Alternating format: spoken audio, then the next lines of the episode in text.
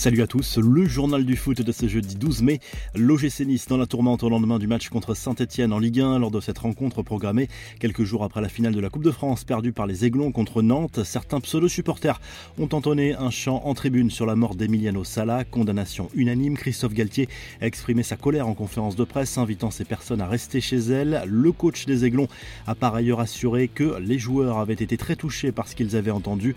L'OGC Nice a publié un communiqué pour s'excuser sur les réseaux sociaux, de nombreux supporters niçois ont publié des messages pour se désolidariser de cette minorité qui a sali la mémoire de l'ancien buteur des Canaries décédé lors d'un crash d'avion en janvier 2019. En Argentine, les médias sont également scandalisés. Tixport parle notamment de honte mondiale pour qualifier ce chant des supporters niçois. Les infos et rumeurs du mercato, ça devrait bouger à l'OL cet été. Jean-Michel Aulas a confirmé mercredi qu'il souhaitait faire revenir Alexandre Lacazette qui sera en fin de contrat avec Arsenal dans quelques semaines. Mais il va falloir convaincre l'attaquant français de revenir alors que le club rhodanien ne disputera pas la moindre Coupe d'Europe la saison prochaine. Olas a également promis un mercato ambitieux. Peter Boss devrait rester en place, même s'il y a encore une incertitude à cause de l'arrivée potentielle de nouveaux investisseurs. L'OL qui a officialisé par ailleurs la prolongation de contrat de Maxence Cacré, le milieu de terrain de 22 ans formé au club, est désormais engagé jusqu'en juin 2026. En Italie, une légende quitte la vieille dame. Giorgio Chiellini, 37 ans, a annoncé son départ de la Juve à l'issue de la saison actuelle.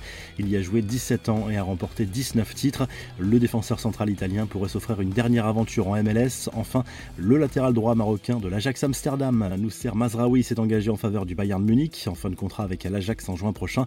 Il était libre de signer où il le souhaitait. Le Barça a donc été recalé dans ce dossier. Les infos en bref, Manchester City ne lâche rien grâce à un quadruplé de Kevin De Bruyne. Les Citizens ont fait un pas supplémentaire vers le titre de champion d'Angleterre en écrasant Wolverhampton 5 buts à 1.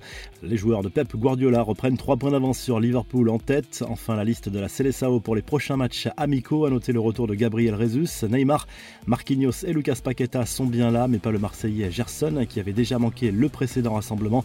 Le Brésil affrontera la Corée du Sud le 2 juin à Séoul, le Japon le 6 à Tokyo. Un autre match amical était prévu le 11 juin contre l'Argentine à Melbourne, mais la rencontre a été annulée. La revue de presse, le journal l'équipe propose plusieurs unes ce jeudi en fonction des régions et revient sur les matchs de la 36e journée de Ligue 1 décalée mercredi soir. Rennes a perdu gros en s'inclinant à Nantes 2 buts 1. La Ligue des Champions s'éloigne pour les Bretons. Nice repasse devant Rennes grâce à sa victoire 4 buts à 2 à domicile contre Saint-Etienne qui reste 18e en position de barragiste. En Espagne, le journal Sport se penche sur le mercato du Barça. Le club Laograna tente de finaliser les arrivées des latéraux espagnols Marcos Alonso et César Aspilicueta. Serginho Dest et Neto pourraient faire le chemin inverse vers Chelsea. Le journal AS consacre sa une à Karim Benzema. L'attaquant français n'est plus qu'à un but de la deuxième place occupée par Raoul au classement des meilleurs buteurs de l'histoire du Real Madrid, toute compétition confondu. Le club merengue reçoit l'Eventé ce jeudi soir en Liga.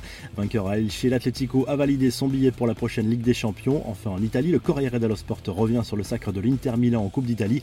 En finale, les Nerazzurri ont battu la Juve 4 buts à 2 après prolongation. Perisic a marqué un doublé décisif. La vieille dame termine la saison sans le moindre trophée. Si le journal du foot vous a plu, n'hésitez pas à liker la vidéo, à vous abonner pour nous retrouver très vite pour un nouveau journal du foot.